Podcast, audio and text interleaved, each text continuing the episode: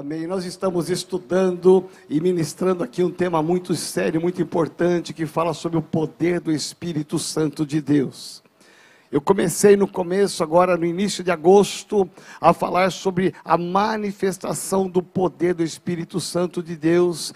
Jovens e adolescentes que aqui estão, adultos, homens e mulheres, se vocês, se nós aqui como igreja entendermos o propósito, o princípio da manifestação do poder do Espírito Santo de Deus, a sua vida nunca mais será a mesma. Nós estamos olhando para o passado, para a história história da igreja e vendo a manifestação do poder do Espírito Santo de Deus que impulsionou homens e mulheres a saírem a pregar o Evangelho. A semana passada eu coloquei aqui algumas cadeiras e eu fiz aqui uma análise é, do tempo, desde a criação até a, a terra prometida, até a vida eterna, aonde o propósito de Deus, tudo que Deus faz tem um propósito. Nada acontece ao acaso e nada foge do controle de Deus. Tem muita gente pensando que o Brasil está à deriva, que as nações estão à deriva é, de perigos e males. Meu irmão, minha irmã, ouça, por mais que nós ouçamos e, e estamos vendo aí rumores de tantas coisas ruins acontecendo, Deus está no controle de todas as coisas. Nunca, nunca fique desesperado, porque tudo está nas mãos do nosso Deus. A sua vida é de Deus, a sua família é de Deus, então Deus te guardará e te protegerá.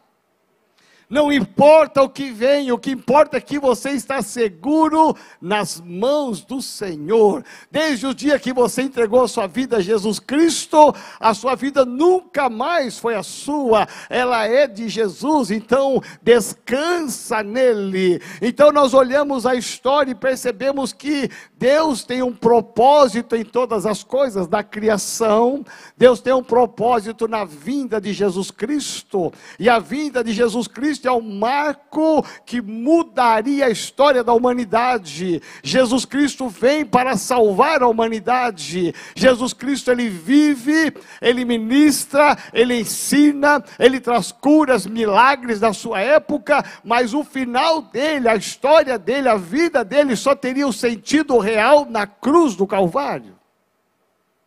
Domingo que vem eu vou falar um pouquinho para você sobre morte e você vai ver um lado lindo da morte, que talvez você desconheça, bem no dia da ceia, porque a morte de Jesus foi o ponto-chave. Sem o sangue derramado na cruz do Calvário, não haveria remissão dos pecados. Então, Jesus poderia ter feito todas as curas, os ensinos, os milagres, mas se ele não morresse, se a vida dele não fosse ali entregue na cruz do Calvário, ah, meu irmão, nós nem estaríamos aqui, porque sem Jesus não há salvação, sem Jesus não há vida com Deus. Jesus é o caminho que nos leva a Deus. Então, o propósito da vida de Jesus é salvar a humanidade. E aí, Jesus Cristo, ele vai para a cruz, ele abre os seus braços, cumpre o seu papel, ele então agora ele morre, ao terceiro dia ele ressuscita, ele caminha nesse mundo 40 dias e 40 noites ainda, e aí ele ascende aos céus e vai embora. Parece que tudo acabou. Jesus agora foi embora, os discípulos ficaram sozinhos, mas eis que antes ele ascender aos céus, ele dá uma palavra. Diga assim: uma palavra pode mudar o final da minha vida. Preste atenção, isso é muito sério. Jesus dá uma palavra aos seus discípulos, dizendo: Ficai em Jerusalém até que do alto sejais revestidos de uma unção, de um poder, para que vocês saiam e pregam e preguem o evangelho. O ministério de Jesus não terminaria ali na cruz do Calvário, seria apenas o marco inicial de uma revolução espiritual naquela época e de todas as épocas. Então, Jesus Cristo dá uma voz de comando, aqueles homens ficam ali em Jerusalém, eles ficam ali 120 homens orando, orando e buscando, eles não poderiam fazer nada por si mesmos, a não ser que viesse uma unção sobrenatural natural para que ele saísse e pregasse o Evangelho. Ah, o Evangelho não morreria apenas ali com a ascensão de Jesus. Os discípulos seriam agora a continuidade daquele ministério. Aí você entra no livro de Atos dos Apóstolos e você verá a unção que vem o mover que vem, e esse mover tem um propósito. Homens e mulheres que ali estavam reunidos no cenáculo, e eu tenho dito que aqui aqui é o nosso cenáculo, esse templo é o nosso cenáculo, é o lugar de buscarmos ativação da nossa fé, buscarmos conhecimento para sairmos por essas portas e com ousadia, como houve lá no Pentecoste, como eles saíram, nós saiamos também. Você saia e seja um instrumento nas mãos de Deus. Aqueles homens foram ali visitados pelo poder do Espírito Santo de Deus, eles não tinham tinham conhecimento de outras línguas e tinham 15 nacionalidades diferentes lá em Jerusalém, por ocasião da época do Pentecostes, e uma multidão se aglomerou para ouvir aqueles homens a falar do amor e da salvação de Jesus Cristo. Então aqueles homens agora, eles estão cumprindo um propósito, eles foram batizados, selados, e agora estão pregando o evangelho, e multidões começam a se converter, você imaginar que naquela época 3 mil pessoas se convertem num dia só, 5 mil pessoas se convertem no outro dia, multidões se entregam a Jesus Cristo. Você imaginar isso naquela época é uau, é muita coisa, é muito mover de Deus, é muita autoridade, e não é a toa, ao acaso, que o primeiro milagre que acontece está na Porta Formosa. Diga assim: dois propósitos para o poder do Espírito Santo. Primeiro, pregar o Evangelho, anunciar o Evangelho. Segundo, realizar milagres. Meu irmão, nós somos uma igreja que está mais, mais firmados e fincados nesses princípios eu vibro, eu amo, porque quando eu olho aqueles homens agora pregando, eles não tinham cultura e domínio de outras línguas, mas todos ouviram a falar do amor de Jesus Cristo na sua própria língua, diz a palavra. Aqueles homens conseguiram entender o mistério da salvação, eles se rendem a Jesus Cristo, e agora, quando Pedro e João estão subindo ao templo para a oração, eles se deparam com um homem paralítico à porta. Um homem que constantemente pedia esmolas, aquele homem pede novamente uma esmola para Pedro, para João, e Pedro e João agora que não tem mais apenas a salvação, Pedro e João que agora tem a salvação, mas são agora tomados pelo poder do Espírito Santo de Deus, então agora eles entenderam, há um sinal, há um sinal, este homem aqui é um sinal para a manifestação do poder de Deus. Então aqueles homens são tomados de uma ousadia. Então diga bem forte: ousadia. Ah, eu sei que você pode fazer melhor. Diga ousadia. Meu irmão, é isto que nos capacita o Espírito Santo de Deus. Aonde você não pode ir, aquilo que você não pode fazer, o Espírito Santo, o poder do Espírito Santo, ele te dá ousadia, coragem para você fazer coisas que sozinho você jamais faria. Então aqueles homens, eles vão agora olhar para aquele paralítico e vão dizer para eles com ousadia, com autoridade: Olha, nós não temos ouro nem prata, mas aquilo que nós temos, nós te damos, em nome de Jesus, presta atenção, eles são tomados do Espírito Santo para resgatar o nome de Jesus, que é poder e autoridade, levanta e anda. Por que será que o primeiro milagre pós-Pentecoste foi de um homem paralítico? Sabe por quê? Porque existem hoje, como naquela época, centenas e milhares de pessoas que estão paralíticas. Não necessariamente paralíticas fisicamente, mas paralíticas espiritualmente. Pessoas que estão paralíticas emocionalmente Pessoas que não conseguem andar sozinhas, estão amarradas nas suas pernas, não conseguem prosseguir, não conseguem avançar, não conseguem caminhar, não conseguem correr nas suas próprias vidas. Muitas delas não conseguem nem vir à casa do Senhor, porque estão amarradas, laçadas, com as suas pernas paralisadas. Preste bem atenção: aquele homem foi curado, ele foi liberto daqueles, daquele mal, e ele começa a saltar, e ele vai entrar no templo com Pedro e João, saltando e louvando a Deus. A libertação fez parte daquele homem, porque dois discípulos foram cheios do poder do Espírito Santo de Deus. Isso mostra para mim e para você sinais. Sinais de que quando nós somos cheios do Espírito Santo de Deus, Deus quer usar a sua vida, me ouça. Deus quer usar a sua vida para você falar do amor de Jesus para você olhar situações de pessoas que estão ao teu redor, que precisam de uma palavra de fé, de uma palavra de esperança, pessoas que precisam da sua ousadia para você liberar uma palavra de vitória. Essa é a igreja que nasce, essa, esse é o movimento que nasce lá atrás no passado. Então nós olhamos tudo isso e enxergamos que nasce uma igreja. Diga assim bem forte nasce uma igreja. E é essa igreja que eu quero falar com você nessa noite. Há 27 anos atrás, Deus me deu a graça com alguns fundadores que aqui estão, Luiz Celso, Rosalinda, doutora Rosalinda, deixa eu ver quem mais, Sérgio, Cíntia, que aqui estão. Se eu esquecer de alguém, me perdoe. De manhã tinha mais fundadores aqui. Mas há 27 anos atrás nós fundamos uma igreja chamada Metodista Renovada, que é essa igreja.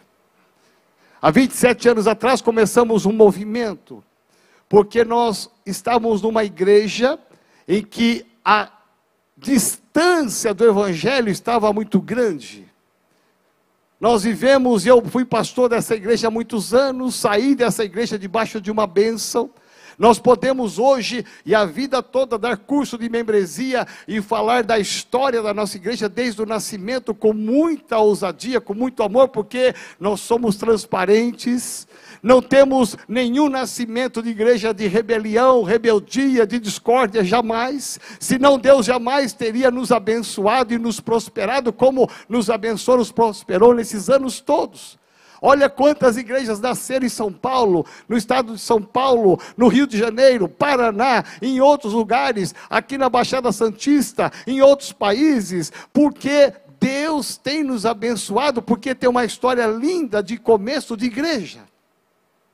Qual é o modelo?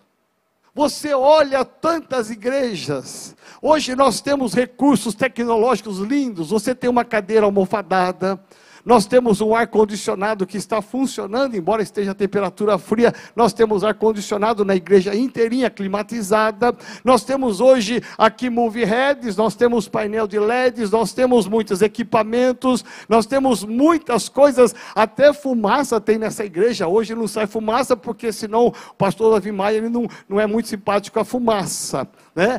Mas até fumaça tem nessa igreja. Tudo isso é muito legal, é muito importante. É, é, isso tudo é tecnologia, isso tudo enriquece o culto, louvor, adoração. Nós temos a tecnologia de chegar na casa de muitas pessoas que estão nos assistindo hoje em vários lugares dessa nação. Então, é, independente disso tudo, a essência da igreja, nada disso pode roubar a essência da igreja, os fundamentos da igreja, os pilares pilares da igreja, porque tudo isso é importante, mas não pode tomar o lugar da essência, da raiz da igreja. Qual é o modelo da igreja? O que Jesus nos deixou, o que, que o Espírito Santo nos deixou. Então, o livro de Atos dos Apóstolos vai como que trazer um retrato de uma igreja que Deus quer que sejam todas as igrejas, embora nem todas sejam como deve ser a igreja de Atos, mas este é o modelo. Deus deixou um modelo, Deus deixou uma planta, Deus deixou o caminho de uma igreja sadia, e que a igreja igreja que nós buscamos. E pode ter certeza absoluta, você é membro, participa de uma igreja que vive os princípios da igreja primitiva. Amém? Amém, gente? Você faz parte de uma igreja que vive esses princípios. Olha só, vamos ver aqui então quais são as características dessa igreja. Porque parecem ser simples, Parece ser tão simplistas, mas que hoje quantos ministérios estão tão longe dessa simplicidade e que a busca que nós temos constantemente. Olha só o que diz o livro de Atos, capítulo 2, a partir do versículo 42. E perseveravam na doutrina dos apóstolos e na comunhão, no partir do pão e nas orações em cada alma havia temor, e muitos prodígios e sinais eram feitos por intermédio dos apóstolos. Todos os que creram estavam juntos e tinham tudo em comum. Vendiam as suas propriedades e bens, distribuindo o produto em todo, entre todos, à medida que alguém tinha necessidade. A Bíblia fala aqui que diariamente perseveravam unânimes no templo, partiam pão de casa em casa e tomavam as suas refeições com alegria e singeleza de coração, louvando a Deus e contando com a simpatia de todo o povo.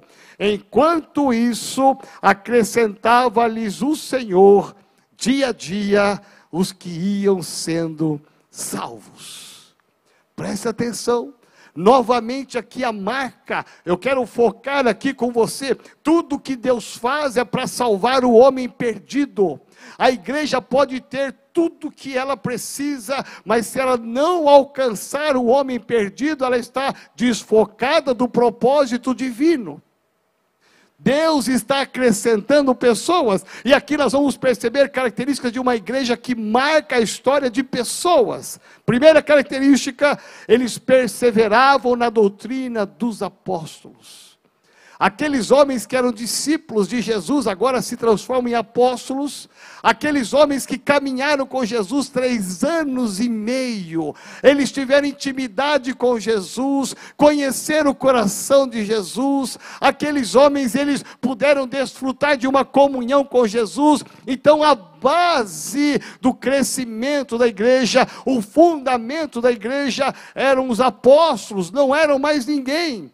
Por quê? Porque eles viveram essa intimidade, a fonte dessa igreja, a base dessa igreja é Jesus. E aqueles homens que conviveram com Jesus, eles eram agora a fonte de palavra de esperança para aqueles que viriam. Milhares se converteram, milhares se entregaram a Jesus Cristo. Da onde é que nós vamos tirar agora o ensinamento? Então os fundamentos eram, eles vinham da doutrina dos apóstolos e diz aqui bem forte a palavra, eles perseveravam na doutrina dos apóstolos. Me ouça por um instante. Quantas igrejas no mundo atual se desfocaram da verdade? Existem igrejas, por exemplo, hoje, hein, no mundo inteiro, que só creem no Antigo Testamento desconhecem igrejas, desconhecem o Novo Testamento, algumas outras igrejas que desconsideram o Antigo Testamento e só falam do Novo Testamento, algumas igrejas que não falam do poder do Espírito Santo e só focam nos quatro evangelhos, são igrejas focadas nos quatro evangelhos, algumas igrejas que são focadas somente a partir do livro de Atos, porque é o mover da igreja até a volta de Jesus. Então, veja como há uma, uma disparidade de ministérios espalhados pelo mundo inteiro, quando na verdade toda a Bíblia, toda a palavra de Gênesis, Apocalipse, ela é inspirada por Deus. Por isso que aqui eles tinham que perseverar, porque quem não persevera na doutrina dos apóstolos corre o risco de ter a sua fé desviada, a sua fé na distração e pegar outros caminhos. A base é Jesus e quem traz essa base são os apóstolos. Segunda característica dessa igreja é o retrato. Eu quero pintar para você aqui, desenhar para você, então, o retrato de uma igreja que realmente deve ser a nossa igreja. Diz a palavra que eles perseveravam também na comunhão. Diga bem forte: comunhão. Olha só, essa palavra comunhão no grego, ela significa koinonia. Koinonia quer dizer aliança. Quando você está numa igreja sadia como essa, você tem uma aliança de relacionamentos. Você vive uma aliança. É tão bom olhar e ver aqui pessoas que estão aliançadas, pessoas que um dia vieram para esse ministério e fizeram uma aliança, e essa aliança ela é eterna. Isso diz respeito a uma igreja, uma igreja primitiva que perseverava na doutrina dos apóstolos, mas que que havia uma aliança, eles tinham uma comunhão. A Bíblia diz aqui que eles tinham também uma vivência no partir do pão. Isto fala de suprir a necessidade de cada um dos irmãos. Isto fala da ceia, da, de recordarmos o sacrifício de Jesus, ou seja, valores da fé, princípios da fé. A Bíblia fala também que eles eram perseverantes nas orações. O canal que nos liga a Deus é uma palavra só: oração. E quanto mais você persevera, quanto mais você busca na oração, mais Deus responde à sua voz. Hoje pela manhã tivemos aqui eu e o pastor Davi Maia orando, ungindo uma situação ali, uma bênção tão grande que o empresário aqui da igreja recebeu, porque ele orou, orou, orou e Deus abençoou. Meu irmão, não há nenhuma oração que, que fique sem resposta. Deus responde a todas as orações. Essa igreja que orava e que buscava constantemente a Deus. Olha quanto tempo nós estamos na vigília de oração. Nós já passamos de 145 noites sem parar, orando a Deus. Meu irmão, alguns entraram, alguns saíram, alguns entraram, alguns saíram, mas há um grupo firme ali nas vigílias de oração, todas as noites, das 10 às 11 horas, orando, orando, ouvindo a palavra. Meu irmão, qual que é o resultado? O resultado é que no dia seguinte, quando nós abrimos a vigília, naquela animação toda, os testemunhos testemunhos começam a acontecer. Dois, três, quatro testemunhos. Por quê? Quando nós nos unimos em comunhão, quando nós oramos como igreja e família na fé, Deus responde a nossa oração. Quinto lugar, a Bíblia diz que havia temor. Diga bem forte: temor. Temor não fala de medo, mas fala de submissão crentes dentro de uma igreja que tem submissão à palavra, que tem submissão a Deus, nós entendemos que nós temos uma submissão. Deus mandou Jesus para que pudesse morrer na cruz do Calvário para salvar a humanidade. Esses homens são visitados pelo poder do Espírito Santo e agora esses homens têm uma submissão a Deus. Eu tenho uma missão. Essa missão é alcançar todos os homens perdidos para que eles tenham direito à vida eterna. Esses homens agora são tomados de um temor eu me submeto, eu obedeço a Deus. Veja, esse é o retrato de uma igreja composta de pessoas que oram, que têm temor a Deus, mas também nos diz que há sinais e maravilhas nessa igreja, porque diz a palavra no livro de Atos que eu li agora, que eles faziam sinais e maravilhas, aquilo que nós não podemos fazer, mas na ousadia do Espírito Santo, nós podemos fazer e os milagres chegam. Em oitavo lugar, a Bíblia diz que eles iam de casa em casa, mas eles tinham atenção ao templo. Então diga assim: o templo e a casa. É interessante, para onde foram os convertidos antes de ter os templos? Eles foram para as casas. Isso fala das nossas células. A nossa casa, a minha casa, a sua casa tem que ser abençoada com uma célula. A Bíblia diz que onde houver dois ou três reunidos em meu nome, Jesus diz: Eu ali estarei. Aí você fala assim: ah, pastor, a minha cela só tem três pessoas, quatro pessoas. Jesus está onde há dois ou três. Ali há manifestação de Jesus.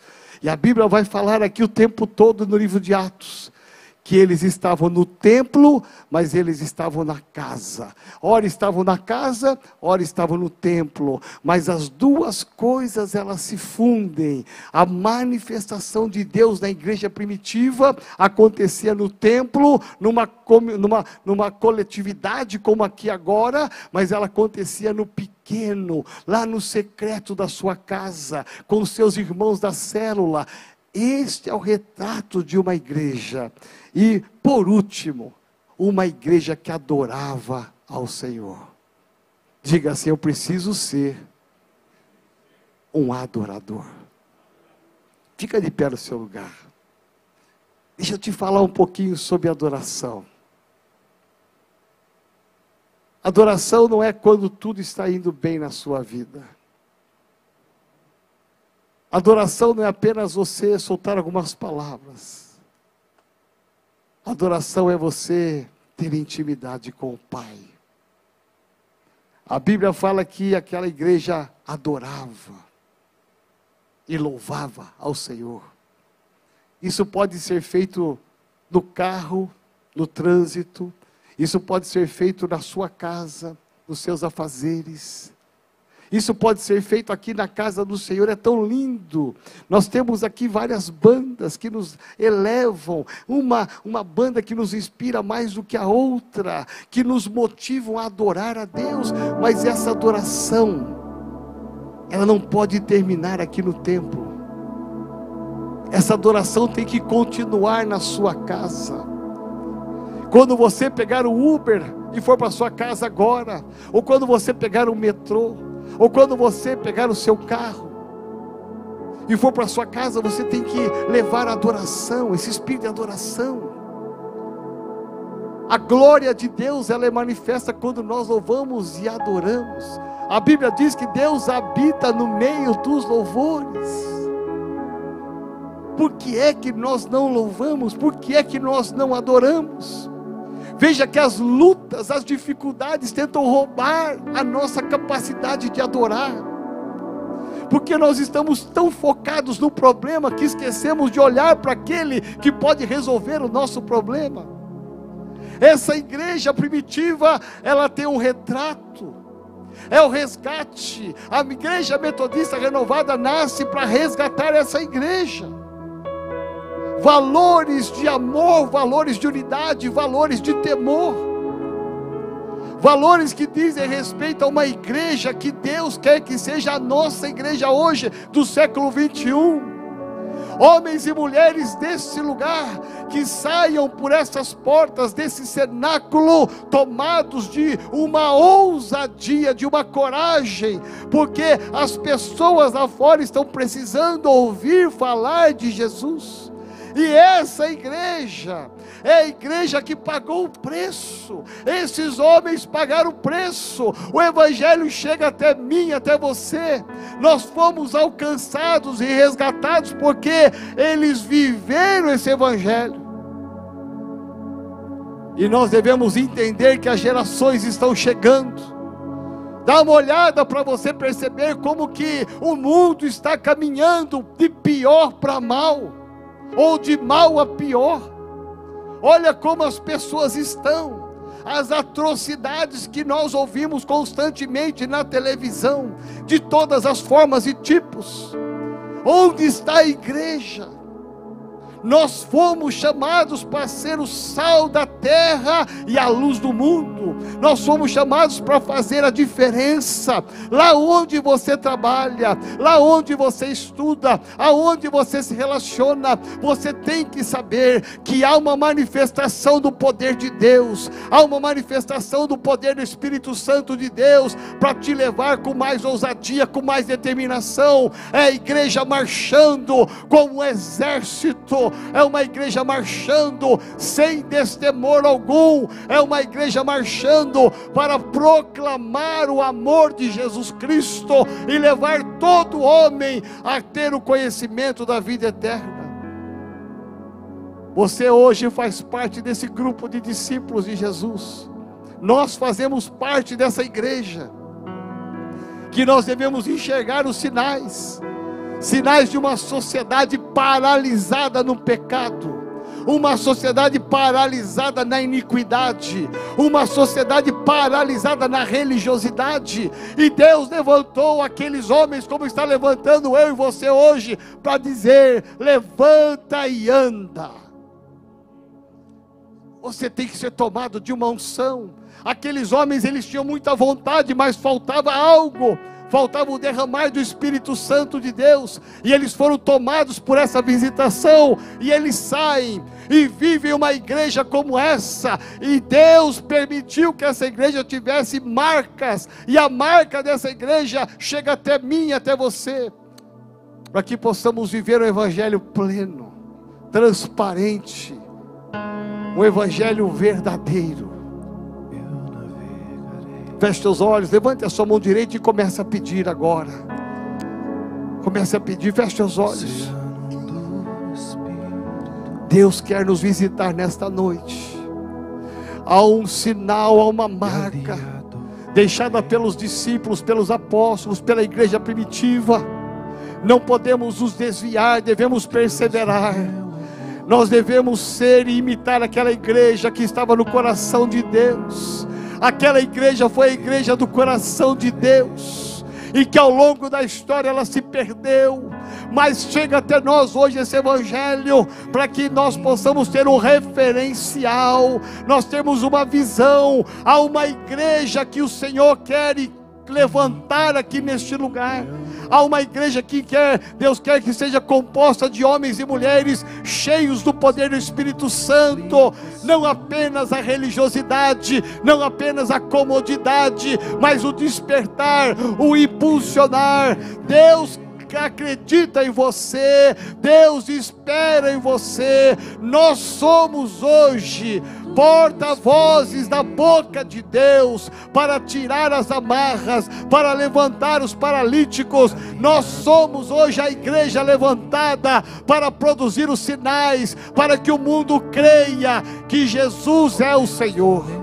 Então comece agora a buscar aí nesse, no seu lugar mesmo. Comece a pedir, ative a sua fé. E eu tenho certeza que Deus olha para você e Deus diz: você vai querer receber mais, você vai pedir mais, você pode ir mais, muito mais longe do que você já foi. Você pode alcançar muito mais vidas. Olha para sua família, olha para os seus amigos. Quantos ainda precisam receber Jesus? Quantos não podem morrer sem ter o direito à vida eterna. Deus levantou a igreja primitiva, Deus está levantando a nossa igreja, Deus está levantando a igreja metodista renovada para ser o sal da terra e a luz desse mundo, com os valores, com os princípios daquela igreja primitiva, e você faz parte dessa história, você faz parte desse mover, então vai pedindo aí, eu quero mais, eu quero mais, eu quero mais ser ousado,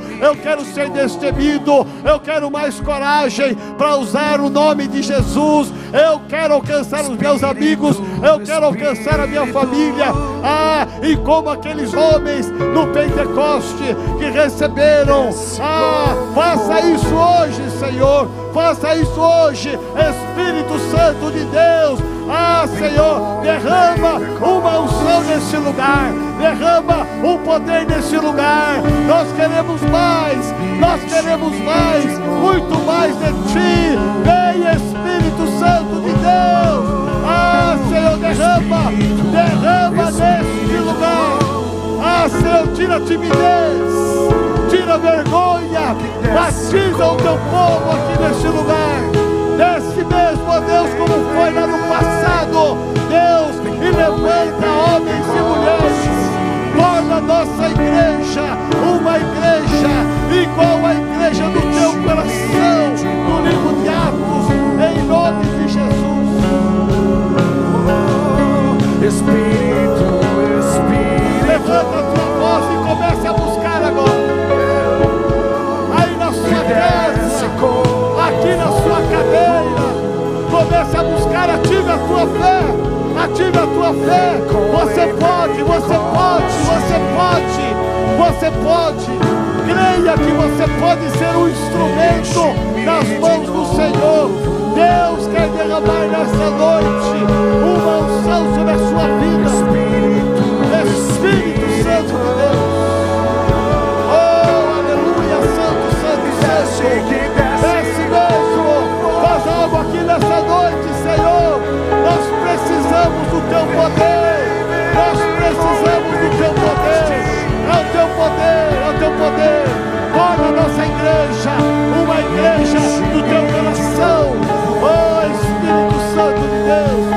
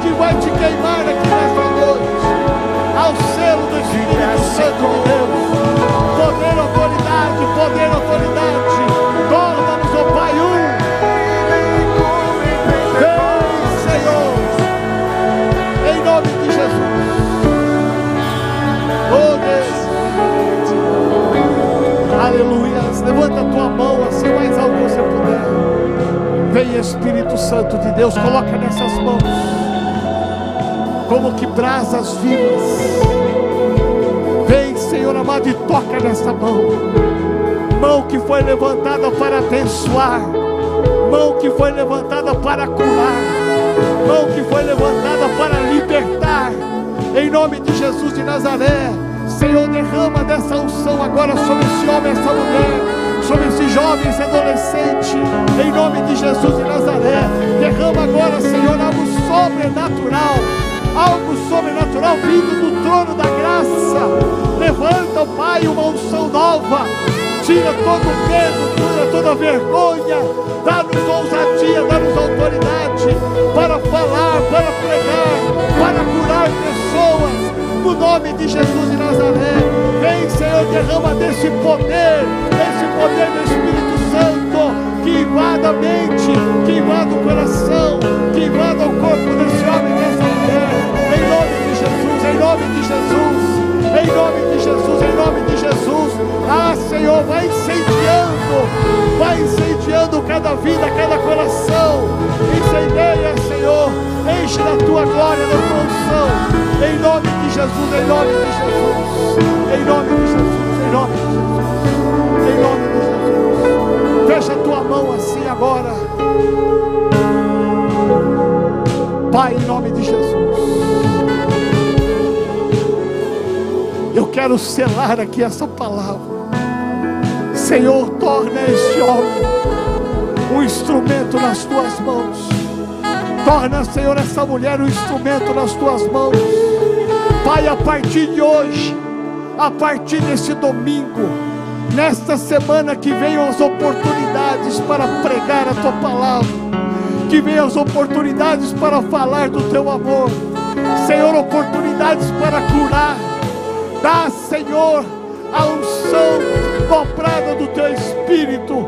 Senhor, nós guardamos, nós retemos isto agora, esta unção, e recebemos pela fé, recebemos pela fé, que há uma unção, há uma unção, há uma autoridade, no nome de Jesus, que o teu poder seja manifesto, para que o teu nome, somente o teu nome seja glorificado no céu e na terra.